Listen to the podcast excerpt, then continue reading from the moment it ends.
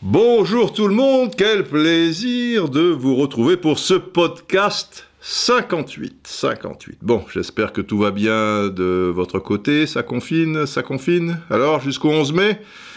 Ouais, Je suis pas très optimiste, mais, bon, on, verra bien. J'espère en tout cas aussi qu'il n'y a pas trop de dégâts autour de vous.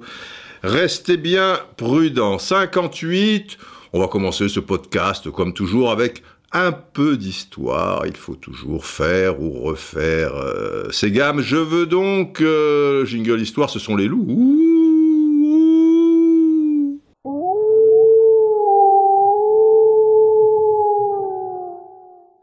Bon, très rapidement, le champion est une fois de plus, enfin une fois de plus, il succède à Saint-Étienne qui avait été champion en 57, euh, je vous l'avais dit, Euh, mais dans le secteur, le, stade de, Reims euh, prend quand même quelques titres ici et là. D'ailleurs, c'est le quatrième avec 7 points d'avance, 7, 4 et 3 donc, sur un trio composé de Nîmes, Monaco et Angers.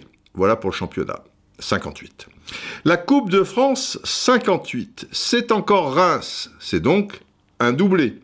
Et contre Nîmes, Nîmes vice-champion, hein, je, vous l'ai dit euh, à l'instant, une victoire, euh, 3 buts à 1, mais on, y reviendra. On y reviendra.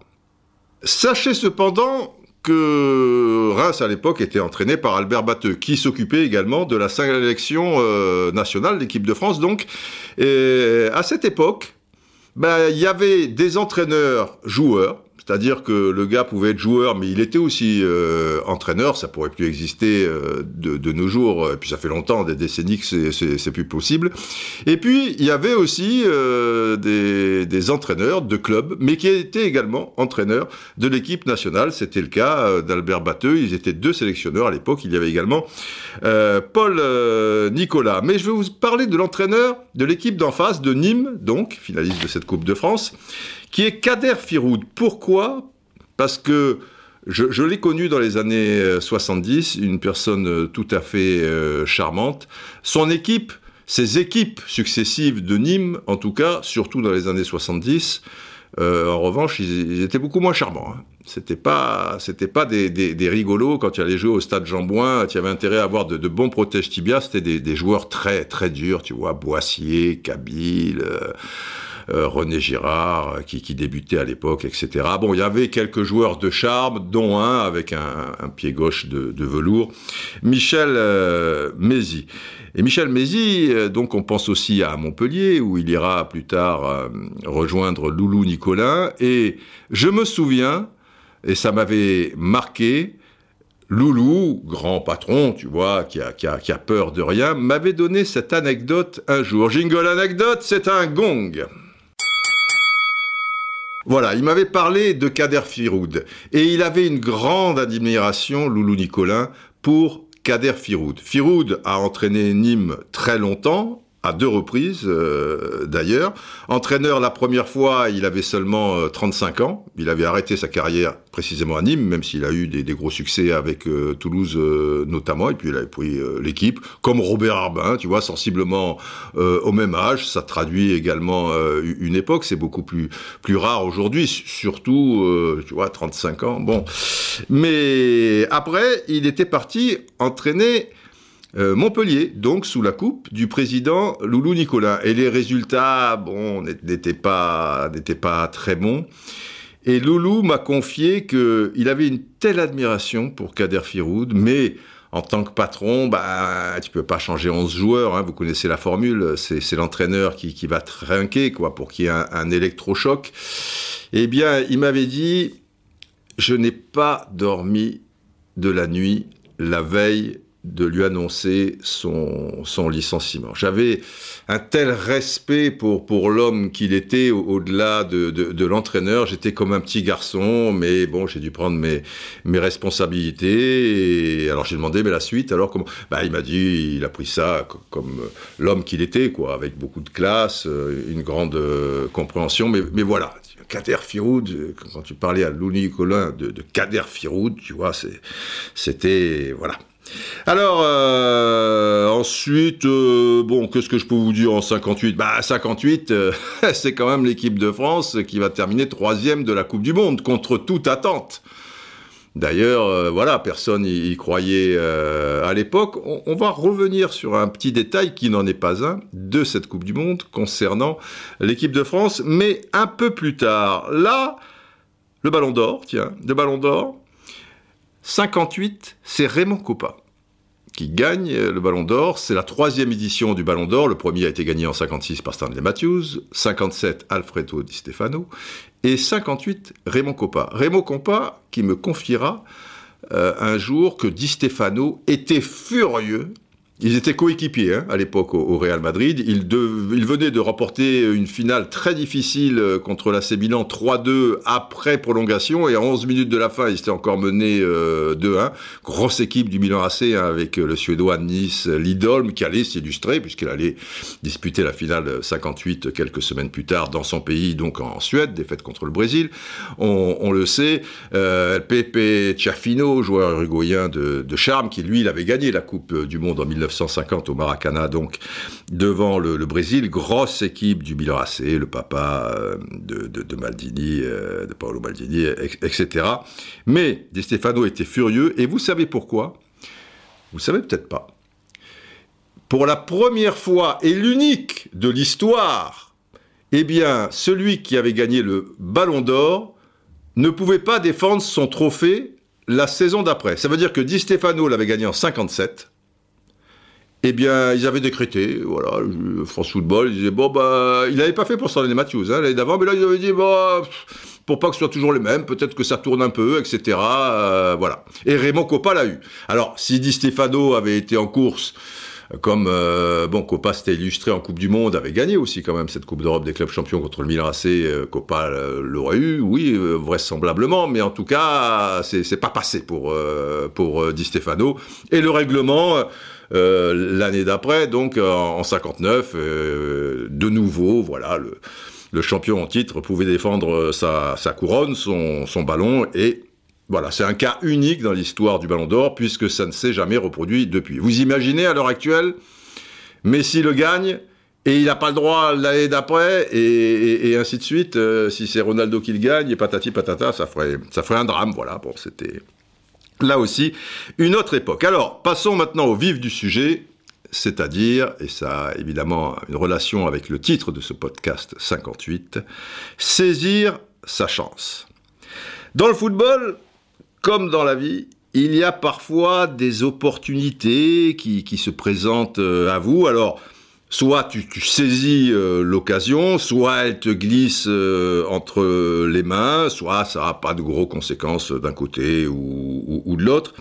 Mais ce qui est terrible par rapport à certaines de ces opportunités, possibilités euh, qui, passent comme ça, eh bien, le pire de tout ça, c'est que si ça se passe mal, certaines fois, ça va te poursuivre toute ta vie. D'un autre côté, si ça se passe bien, très bien, à un moment clé, ça va aussi te poursuivre toute euh, ta vie. Mais là, c'est une bonne nouvelle. Et surtout, encore plus que, dans la vie, dans certains cas, dans la vie, euh, oui, ça va te poursuivre toute ta vie, mais disons que c'est euh, pas, pas si fréquent que, que cela. En football, en sport, déjà, et puis, et puis en, football, euh, le football qui est, comme on dit, un, miroir grossissant de, la vie, bien souvent, il y a des tas d'histoires comme ça, où ça a des, des, conséquences terribles ou, ou, belles. On a coutume de dire, tu vois, il y a un train qui passe, eh ben, eh ben, il faut le prendre euh, à la volée, sinon tu, tu, restes quai. Euh, moi, je, de cette formule, je, vais dire de trois choses l'une en fait. Ou tu le prends, ce, train, et bon, il va t'amener tranquillement à une destination, et puis la, la, la, la vie euh, continuera. Ou tu le prends encore, et il va t'amener, mais oui, bonne nouvelle, vers les sommets, et changer ton destin, ou tu le prends encore, Mais la merde, c'est que tu vas le faire dérailler, ce train, et ta carrière, là donc de, de footballeur, en sera entachée à tout jamais. Et ce sera la troisième option, malheureusement, la pire, pour le gardien anglais Peter Bonetti, qui nous a quittés il y a quelques jours. Vous avez peut-être vu la, dépêche euh, passer. Peter Bonetti, ça pète, hein. Peter Bonetti. Hey Peter! Peter Bonetti! Putain, c'est l'impression que tu es à New York, tu es en l'Italie, tu vois. Oh Peter! Peter, tu descends! Pourquoi je descends? Peter! Peter Bonetti. Peter Bonetti, je l'ai découvert, j'étais un grand fan du, football anglais à l'époque, et je l'ai découvert à la télévision dans cette finale de la FA Cup, si vous êtes euh, des, vrais braves, euh, vous savez que je vous en parle souvent, elle, m'a marqué euh, comme les gens de ma génération, surtout que, bon, une finale de la Cup, à, l'époque, c'était pas retransmis à, l'ORTF, où il y avait que deux chaînes. la une, chaîne 1 et, et, chaîne 2, là je sais pas pourquoi, va savoir, tu as ce match, et ce match est l'une des, plus belles cups de, l'histoire, ça tombe bien. Et tu as Peter Bonetti, le gardien de but de Chelsea, qui très souvent avait, alors soit joué à main nue, ce qui était le cas de beaucoup de gardiens de but euh, à l'époque, encore en 70, il n'avait pas les gants comme maintenant, ou alors il avait des gants assez fins de laine, mais qui étaient assortis à son maillot. Tu vois, il a un maillot vert, il, avait des gants de laine verts.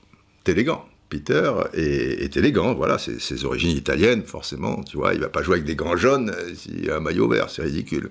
Bref, et Peter Bonetti, qui nous a quittés donc, était une légende de Chelsea, avec qui il a fait les 9 dixièmes de sa carrière. Rendez-vous compte, il a joué 729 matchs officiels avec Chelsea. C'était pas un grand gardien, mais à l'époque, c'était pas la peine de mesurer 1m85 non plus, 1m77, c'est pas un nain non plus, euh, évidemment. Il était surnommé le chat, the cat. Tu vois, il était bondissant, il était courageux, il a été titulaire la première fois à Chelsea à l'âge de 19 ans ce qui était très très rare euh, à l'époque. Un gardien de but, tu vois, pour une équipe comme, comme Chelsea, qui faisait partie des, des 5-10 meilleurs clubs euh, anglais, si tu as moins de 25 ans, tu as quasiment aucune chance, tu vois. Mais il y a des phénomènes comme ça, euh, comme, comme d'autres, un, petit peu avant ou, ou, plus tard. Et Bonetti en faisait partie. Bonetti était le, déjà le gardien remplaçant de Gordon Banks en Coupe du Monde 66. Coupe du Monde donc gagnée vous le savez, par les Anglais, Gordon Banks, ça vous parle. Meilleur gardien du monde euh, à l'époque, euh, tête de Pelé, euh, tu vois, Pelé dit j'ai marqué un but à Banks, mais il me l'a enlevé, etc. Et bon, gardien de but formidable. Et Bonetti est toujours dans l'ombre de Banks c'est pas facile. Si tu as un gardien qui est, aussi immense, même si toi, tu as un phénomène dans ton genre, eh ben, tu vas pas avoir beaucoup de, sélections. Sa première sélection est en 66, un peu avant la, Coupe du Monde pour euh, Bonetti, et sa septième sélection sera en 70, et ça sera la dernière. Parce que là, il va prendre le train, le train vers son destin. Et ça va être terrible. Qu'est-ce qui se passe en 70 en quart de finale de ce qui est sans doute la plus grande et la plus belle Coupe du Monde de l'histoire, en quart de finale, les finalistes de 66 se retrouvent à Léon. C'est la revanche. Angleterre, RFA. À Léon, au Mexique. Les filets noirs, les filets des buts noirs, j'adore. Le ballon marron, un beau marron. C'était curieux durant cette Coupe du Monde 70, euh, je, me souviens d'un Allemagne-Pérou, euh, par exemple, euh, c'était un ballon marron. Mais très souvent, dans les matchs de cette Coupe du Monde 70, c'était le, ballon classique qu'on connaît, qui est merveilleux, noir et blanc. Ben là, il y avait les, mêmes dispositions, si vous voulez, mais tout était marron. Et c'était palais. C'était palais. Et c'est filet noir, tout ça. On est l'après-midi à Léon, il fait chaud. Les Allemands, grosse équipe, grosse équipe. Il reste un certain nombre de, joueurs de, la finale de, 66. Il reste le redoutable défenseur Odgus.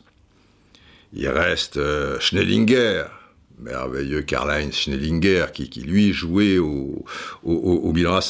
Il reste le maître, le Kaiser, Franz Beckenbauer, qui était encore milieu de terrain à l'époque.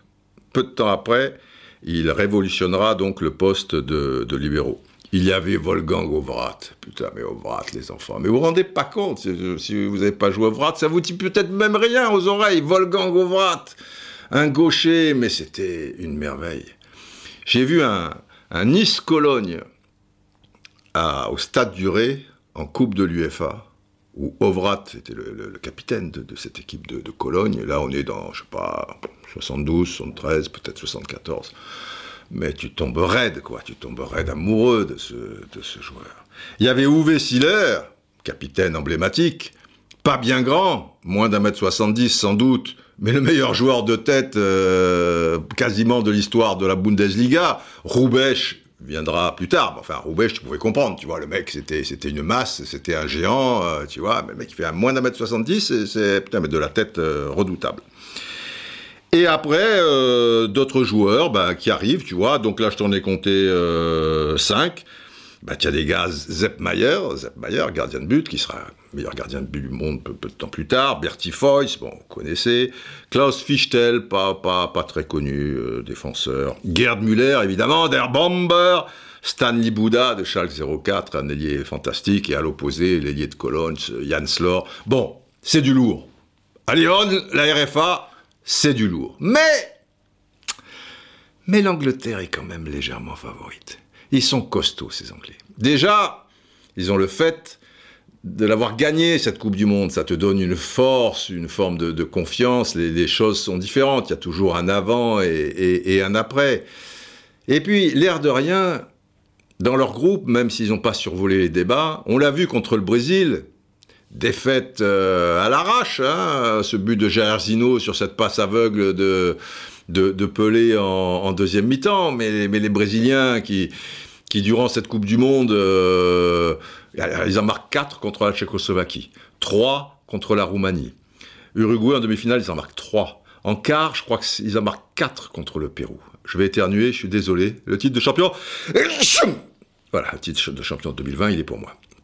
Gagnerai-je la coupe un peu plus tard? Je sais pas. La coupe, c'est la coupe. Ah, on peut pas, peut pas savoir la coupe. Bref, la coupe de France, là, hein, je parle. Bon, euh, où en étais-je?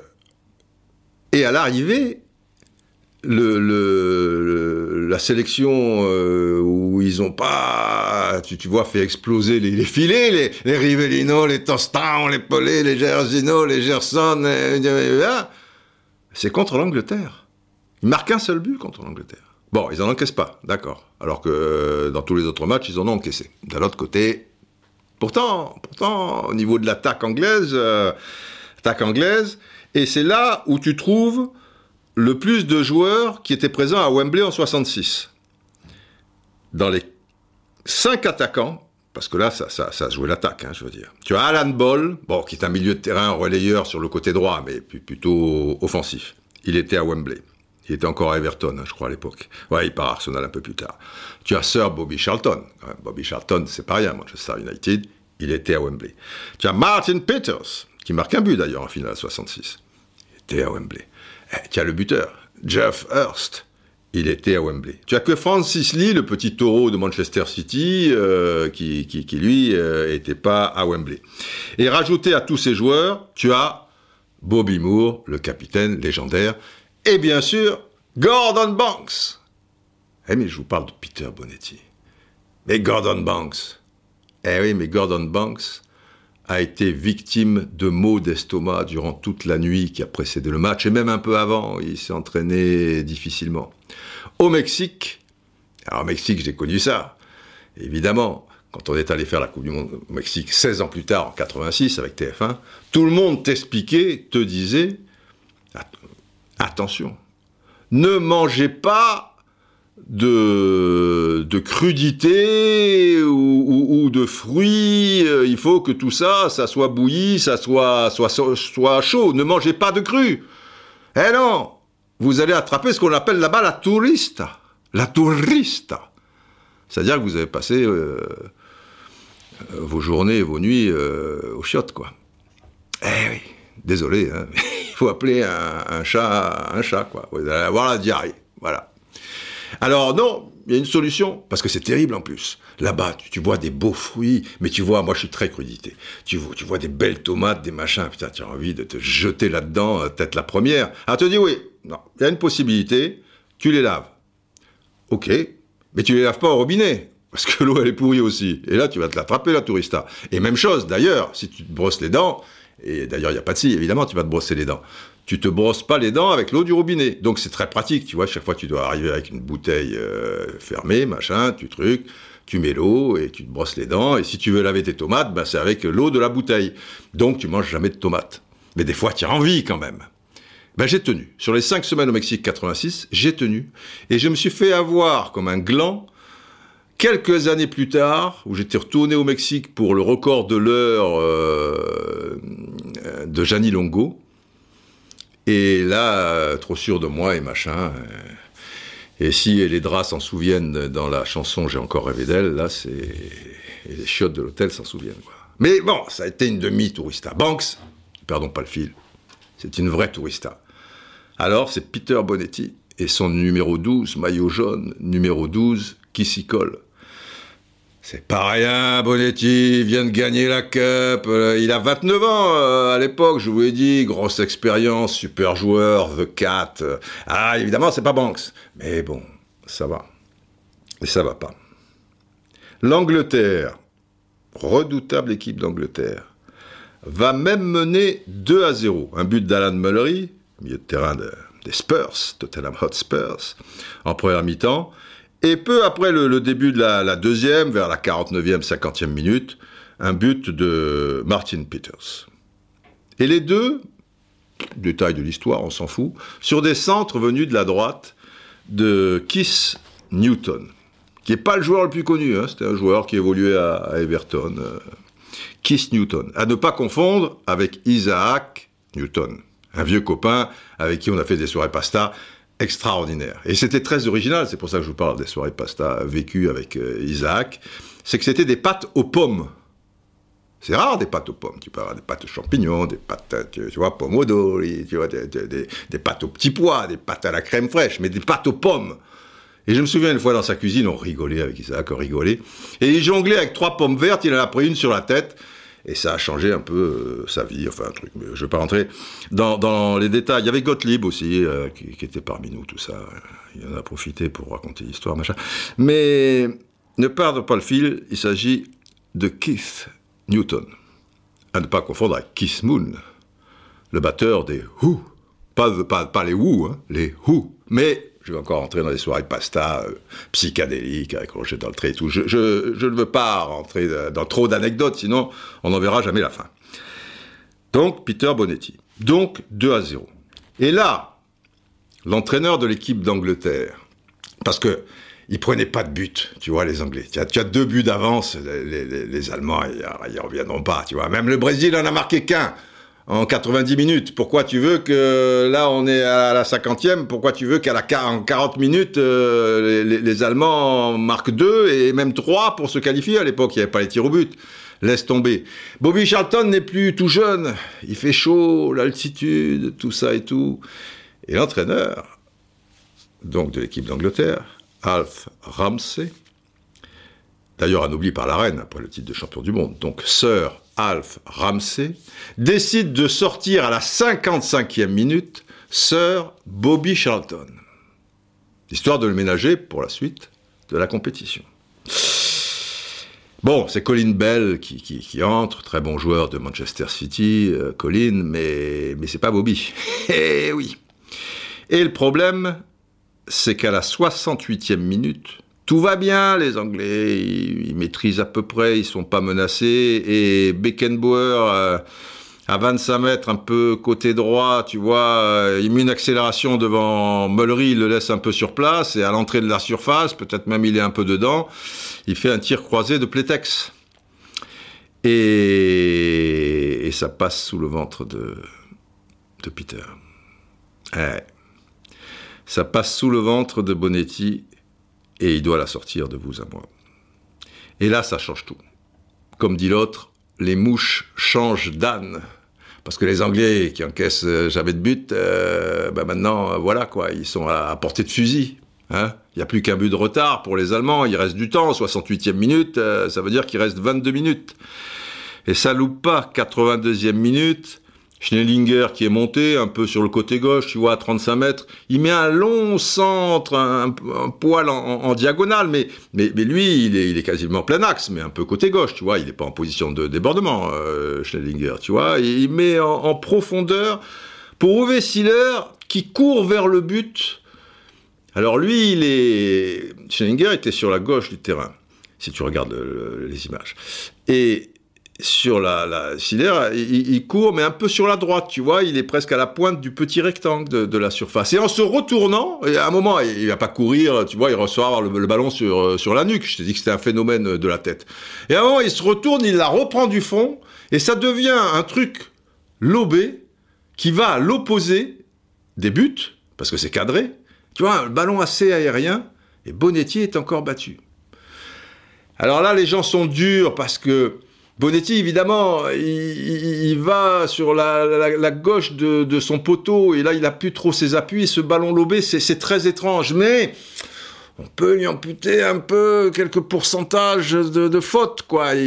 autant le premier, il y a 80%, là, on va dire 30%, mais 80 plus 30, tu vois, dans le même match, les mecs, ils reviennent à 2-2.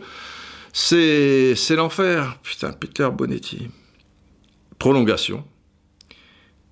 Et dans ces prolongations, 108e minute, ça veut dire que c'est la reprise de la deuxième partie des, prolongations, il y a un Grabowski qui déborde sur, sur la droite, un, long centre deuxième poteau, Uwe Siller qui, qui remet... Euh, alors il a aspiré un peu les deux défenseurs centraux, tu vois, Brian Labonne et Lebon. Enfin, L-A-B-O-N-E, vous dites que Lebon, Lebon, voilà bonjour d'Everton, bonjour. Et Bobby Moore, euh, le truc.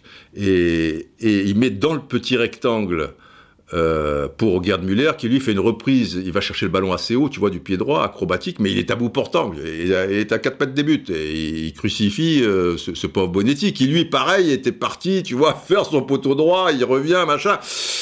5% peut-être, enfin, je, ne sais pas, peut-être il reste là où il est il peut jaillir, tu vois, comme c'est. Mais là, enfin bon, c'est un cauchemar.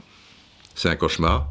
C'était la septième sélection de Bonetti, et ça sera la dernière. Ça sera la dernière. Le jeune Peter Shilton euh, prendra la succession de, de Banks. Après, il y aura aussi Ray Clemens, euh, etc. C'est terrible. Hein c'est terrible. Tu peux pas t'en remettre. C'est pas une finale de Coupe du Monde. Mais à l'époque, si, tu veux, c'était presque l'équivalent. Parce que c'était la revanche de 66, parce que les joueurs que je vous ai cités, qui, étaient sur le terrain, c'était des monstres, quoi. Angleterre, RFA, tu, te dis, mais le problème, c'est que le Brésil, c'était aussi des monstres, les Italiens, c'était des monstres, il n'y avait que des monstres.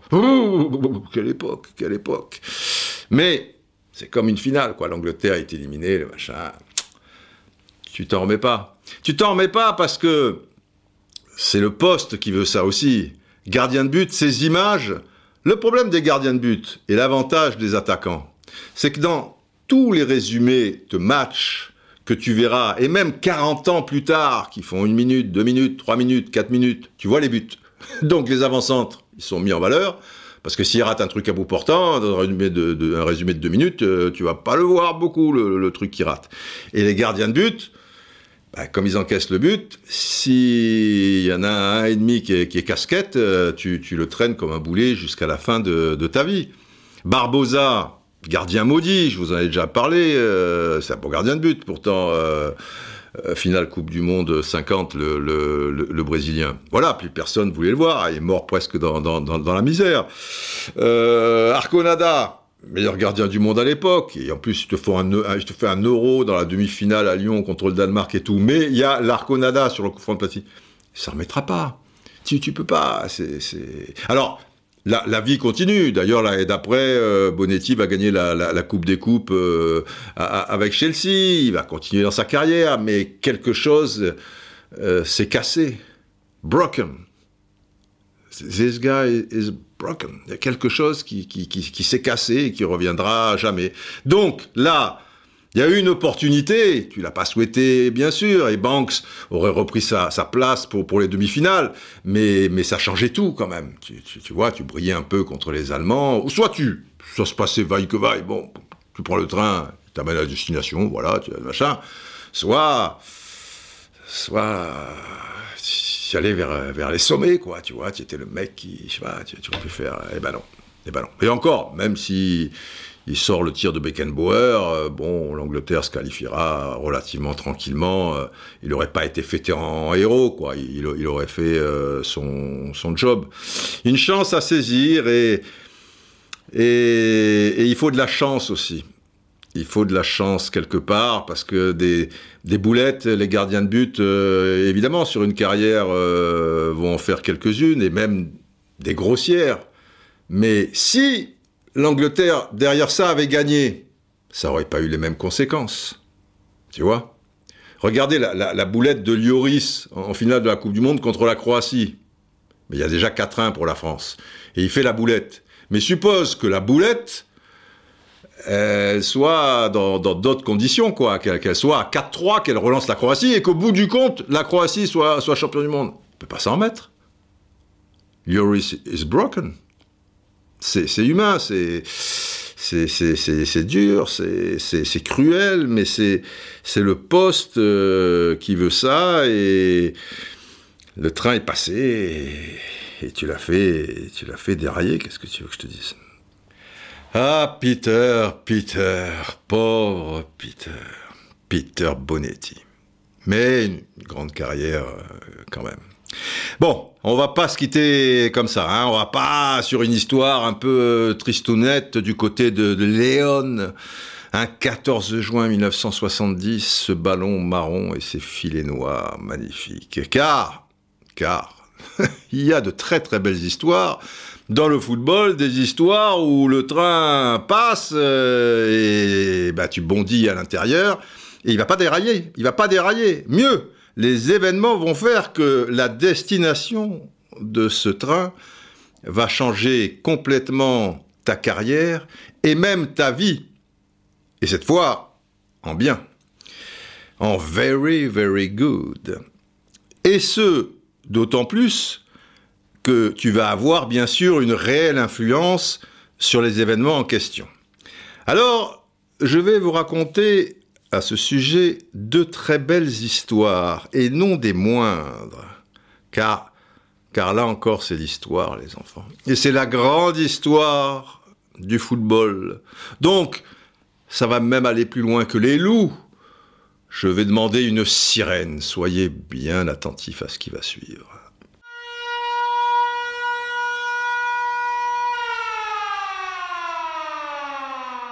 La première, histoire donc, concerne un joueur anglais, et c'est amusant, car le joueur en question était présent lors de ce fameux Angleterre RFA, Léon, ballon marron, filet noir, comme quoi, hein, le monde est petit. Jeff Hurst, l'avant-centre, qui, au demeurant, aurait pu sauver Bonetti dans ce match.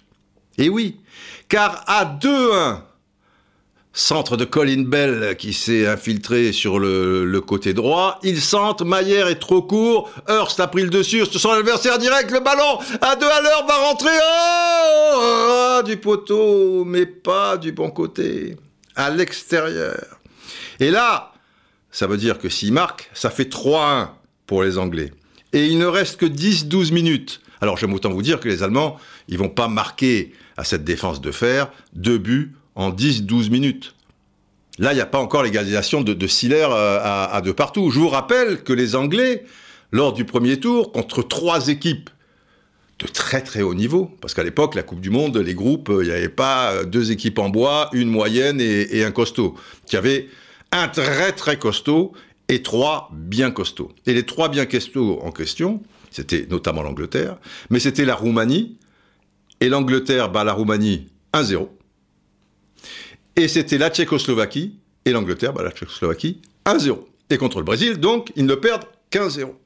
Donc les mecs, ils ont pris un but en, trois matchs et là, tu, crois qu'ils vont en prendre deux en 12 minutes? Bon, le football est parfois bizarre et on ne le saura jamais, je suis d'accord. Mais si Hurst, tu vois une affaire de quand il la reprend du front, s'il la prend un centimètre et demi un peu plus sur la droite ou sur la gauche, c'est terminé. Et je vous parle pas de Peter Bonetti, enfin pas de cette euh, manière-là. Mais Jeff Hurst. Revenons quatre ans en arrière. Coupe du Monde 66 en Angleterre. Jeff Hurst est remplaçant. Et, selon toute vraisemblance, il ne jouera pas la moindre minute. Pour deux raisons. La première, c'est que euh, en ce temps-là, on ne faisait pas des remplacements comme maintenant. déjà, tu n'avais pas droit à trois remplaçants, mais c'était pas toutes les deux secondes, quoi qu'il arrive, on remplace et tout. Euh, surtout, surtout, surtout, surtout le deuxième. Pourquoi? L'avant-centre des Trois Lions est un monstre Un monstre Un phénomène Et Jeff Hurst est malheureusement son remplaçant. Il n'a pas de bol. Il aurait pu tomber sur un, très très bon avant-centre, euh, tu vois, comme, rival, euh, un mec d'un niveau certain. Et là, il tombe sur un monstre. Jimmy Greaves. Est-ce que ça vous dit quelque chose, Jimmy Greaves? Non Sans doute pas. Et pourtant, Jeff Hurst, oui, c'est possible. C'est la vie. Et sa forme d'injustice, elle existe aussi en football, mais elle permet également d'enchaîner sur des, belles histoires. Jimmy Greaves, c'est simple. C'est le plus grand attaquant de l'histoire du football anglais. Comme avant-centre, on, va dire, parce qu'il y avait aussi Stanley Matthews, mais Stanley Matthews, c'était sur, euh, sur un côté. Jimmy Greaves, il n'a pas 20 ans, qu'il a déjà passé le cap des 100 buts en première division anglaise avec Chelsea. Tu, vois le truc, quoi, je veux dire. Et le mec, il n'a pas 20 ans, il a déjà marqué 100 buts, euh, plus de 100 buts euh, en première division. À l'époque, on disait première division, on ne disait pas euh, première ligue. Après, il partira à Tottenham où il fera encore des massacres. En 66, il a 26 ans. Tu peux pas lutter, tu peux pas lutter. Euh, il y a eu des grands avant-centres euh, dans l'histoire du football anglais. Il y a eu après des Martin Shivers, des, Gary Lineker, des, des, Michael Owen, Ballon d'Or, l'air de rien, des, des Wayne Rooney, euh, Harry Kane, maintenant, c'est pas mal, c'est bien, c'est très bien. Mais ça reste du, du pipi de chat. Et encore, ce pipi de chat, euh, le son est bien placé, vous voyez, sur les galets de Pont-Aven, vous l'entendez là. Pipi de chat. Et, Greaves, euh, Jimmy Greaves, euh, c'est du pipi de mammouth, quoi. Mais pipi de mammouth, c'est autre chose. Vous voyez bien, enfin, vous entendez là, vous faites la distinction, quoi. Pipi de chat, pipi de mammouth. Donc, pour Hearst, c'est mort. Mais dans la vie et dans le football, eh, c'est jamais mort. Il peut se passer des, choses comme ça. Et qu'est-ce qui va se passer? Dans le troisième match de poule contre la France, Jimmy Greaves se blesse à la cheville. Il est forfait pour le reste de la compétition. Entre en scène Goverst, qui au demeurant était un, un bon avant-centre. En quart de finale, ils battent euh, l'Argentine 1-0. But de Govers, ça met en confiance. Il fait pas un grand match, mais enfin, c'est bien, c'est pas mal. En demi-finale, l'Angleterre bat euh, le Portugal d'Ausebio, de buts à 1, deux buts de, Bobby Charlton. Euh, Hurst fait son match et tout. bon, il n'a pas encore saisi complètement sa chance. Simplement, arrive la finale de la Coupe du Monde. L'Allemagne mène 1 à 0 la RFA, un but d'Helmut Haller aux alentours de la 9 minute. Et un peu plus tard, eh ben, les trois lions qui, jouent en rouge, euh, ils poussent, euh, ils poussent. Euh, et oh là, attention, c'est quoi Bobby Charlton qui arrive là? They swept into German territory. Tilkowski cleared, only to put Bobby Charlton in possession. Another fine save. but there was no stopping England. This time a chance came to West Ham's Jeff Hurst. It's the equaliser!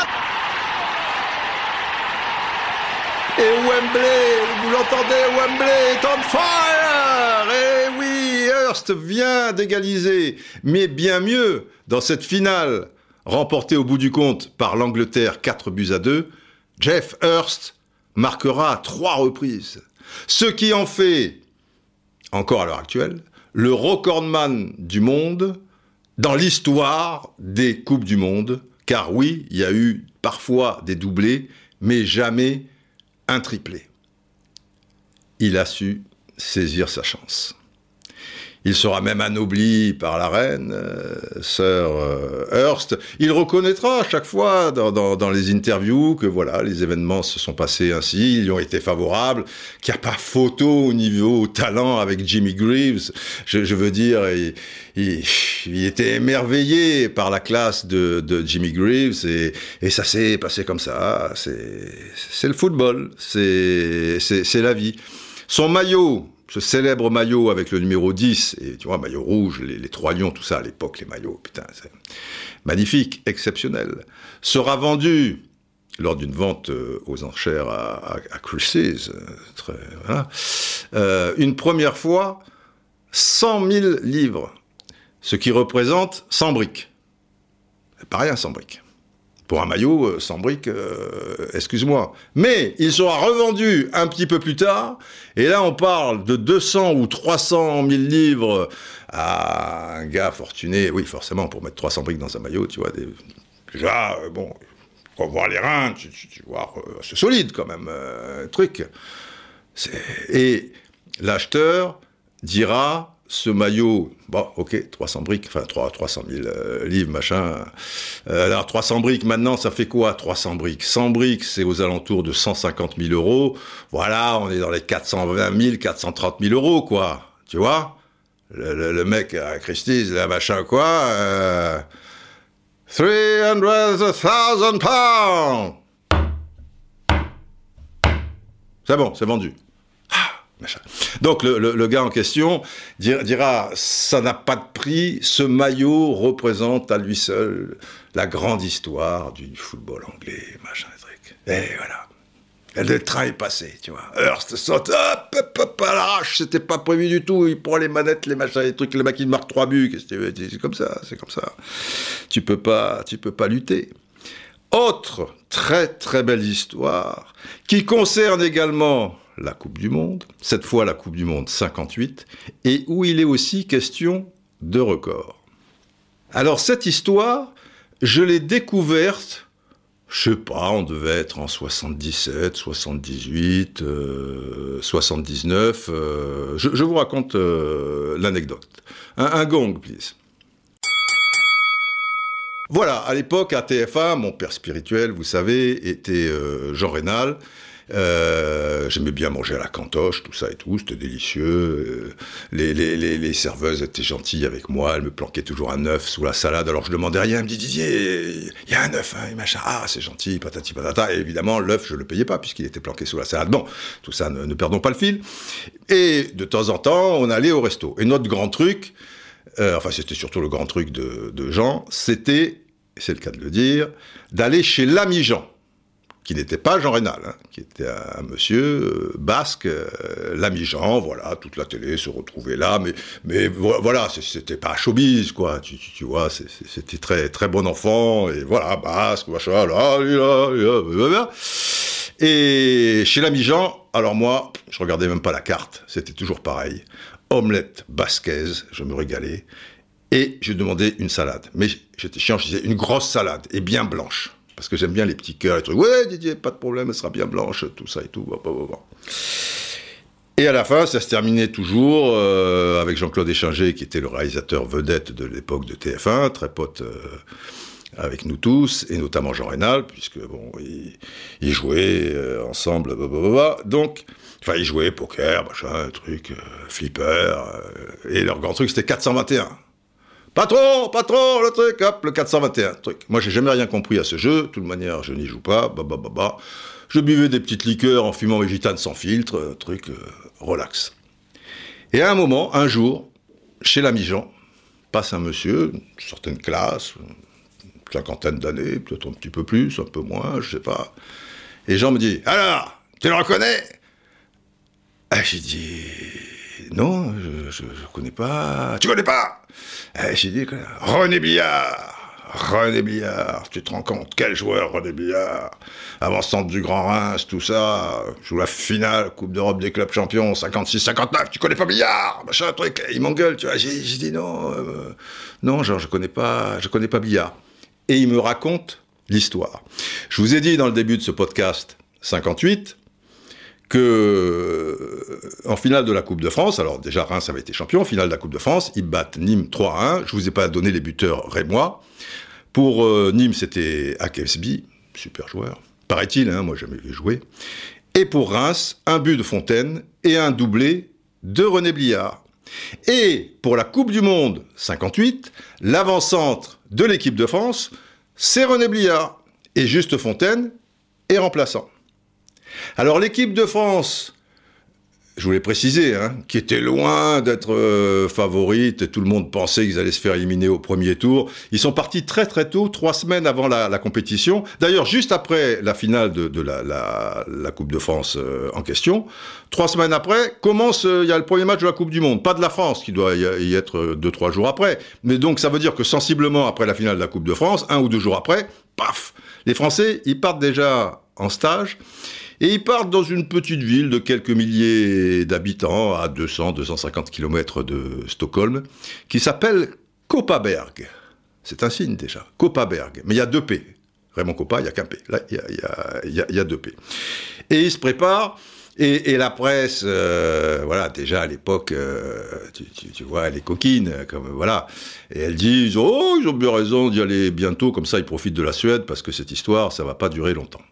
Et on sait que c'est allé quasiment le plus loin possible, puisqu'il y aura le match de la classement pour la troisième place contre la RFA, la demi-finale légendaire euh, contre le Brésil, où Gilmar va encaisser le premier but de cette Coupe du Monde 58 en ce qui le concerne, marqué par euh, Juste Fontaine, euh, etc. Ah, moins que le premier, ça soit Piantoni, je sais pas. J'ai un doute. Mais quoi qu'il en soit, Fontaine en marquera un des deux. C'est peut-être lui euh, qui égalise. Tiens, juste parce que c'est c'est, ça, me touche, moi, ces, histoires, tu vois, Gilmar, Fontaine, machin. Pour la petite histoire, sachez que quand on avait organisé le, grand match contre le racisme euh, avec le syndicat mondial des joueurs, donc je préparais tout ça et tout, et j'avais dit, on va mettre des grands, grands champions, parce que c'est l'histoire du football contre le racisme et tout, ok, on va faire venir 45 joueurs qui représentent euh, X pays, patati patata, là, mais on va faire venir une quinzaine de, de, joueurs qui ont marqué l'histoire de ce club, et ça sera la présentation, Al Grande, le mec il arrive, ta ta, il y a la musique, machin, tout ça avant le match, tu vois, et puis à un moment, les 45, je leur avais dit, vous tenez tous par la main. Et c'était une chenille, donc avec la musique, tout ça, c'était grandiose. Hop, les mecs se tenaient par la main, les 45 qui rentrent par la main, magnifique et tout. Et dans les 10-15 que j'avais choisis, j'avais fait venir donc des Georges Best, des Dragan Jajic, des Sekou tu vois, machin, là, là. J'avais fait venir Gilmar et Justo. Et j'avais fait la surprise à Justo. Et ils s'étaient pas revus depuis 1958, ils se connaissaient pas. Et j'avais eu le contact du fils Gilmar, tout ça. Je dis, ouais, votre père serait sympa, machin. Il était adorable, putain, le grand Gilmar, tu vois, gardien de but du Santos Football Club avec Pelé, champion du monde 58, 62.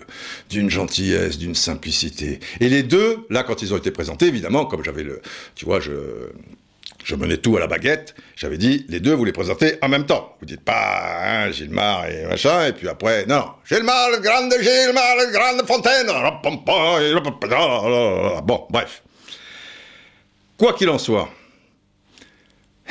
Justo, il est remplaçant. Il fera comme Govers avec euh, Jimmy Greaves, euh, si tu veux, machin. Et se blesse lors de ce stage quelques jours avant le premier match. Et donc, plus de billard, et Fontaine euh, entre dans la danse. Et Juste Fontaine marquera donc 13 buts le record dans l'histoire d'une phase finale de, Coupe du Monde, tout le, tralala. Vous connaissez euh, la chanson. Ah Ah, mais c'est contre l'Écosse, là oh, oh, oh, ça c'était au premier tour. Et il fallait gagner contre l'Écosse, hein, parce que euh, le deuxième match, on l'avait perdu, justement. Je parlais de Sekularak. Euh, on perd 3-2 contre la Yougoslavie. Alors, si on veut aller en quart de finale, les enfants, il faut battre l'Écosse. On mène un zéro but de Copa. Et là, et là, qu'est-ce qui se passe? Les Français repartent. Une très longue ouverture de Jean qui en direction de Fontaine. Fontaine descend, descend, descend, passe entre les arrières, passe le goal et marque à la 45e minute, malgré le coup de pied rageur d'Evans dans ses filets, marque le deuxième but pour le compte de l'équipe de France. La France, à la mi-temps, mène par 2 à 0. Voilà dans l'histoire, en plus de la Coupe du Monde, tu vois, Govers et, et Juste Fontaine, euh, huit ans auparavant, eh bien, eh bien, ils ont saisi euh, leur chance. Des belles histoires, hein, les enfants. Voilà. Eh ouais, général, je vous sens piaffé là derrière, mais, c'est beau quand même, merde, c'est quand même... Euh, alors Peter Bonetti, c'est un peu triste, mais c'est comme ça aussi. Ça serait pas aussi beau si c'était pas aussi cruel euh, parfois, vous le savez. Oui, oui, Didier, mais Peter quand même. Sous le ventre, cette frappe du Kaiser, ce n'est pas de chance. Eh non, eh non, et on peut pas refaire la scène. C'est le football. Et c'est pour ça qu'on l'aime. Bon, euh, général, euh, il nous faut conclure. Oui, oui, oui. Mais si je peux me permettre, euh, Didier. Je vous en prie, général. Les terrains ne sont pas en pente, les terrains de football. Non, ah non, non, non, c'est absolument plat. Bon, pas tout à fait plat, mais, quand même. enfin, j'en ai connu un au Cameroun euh, à Pumas euh, qui était un petit peu en pente. Certaines fois, ils peuvent être... enfin, là, à ce niveau-là, on parle de Coupe du Monde, ils sont pas en pente. Il n'y a, pas de problème. Ah, oui, très bien. Alors, pourquoi le, commentateur dit Fontaine descend, descend, descend le terrain Ah oui, c'est pas con, ça, c'est vrai qu'il a dit ça. Oui, Fontaine descend, descend, descend le terrain. Et ouais, ben, c'est une expression comme... Euh, alors, elle s'est perdue, celle-là. Alors il y en a une qui avait pris le relais, c'était il remonte le terrain. Sous-entendu, ben, si ça descend, et ça, ça monte aussi. Et c'est vrai que il y a peut-être encore, je sais pas, 10, 15 ans, ou peut-être par hasard, des fois, quelqu'un va dire, euh, voilà, il passe de joueurs, il remonte euh, le terrain. Mais descendre le terrain, descendre, descendre le terrain, sont peut-être en pente finalement. Ah, ah, ah, Didier, vous êtes un forceur, un forceur. Bon, je vais conclure. Longue vie au Longue vie à vous tous les enfants, plein de, bonnes choses, confinez bien, prenez soin de vous. Ce virus est une belle euh, saloperie et pensez pas que c'est gagné, que voilà, euh, non, non, non, non, hein jusqu'au bout, il va falloir euh, être vigilant. Allez, je vous embrasse, portez-vous bien.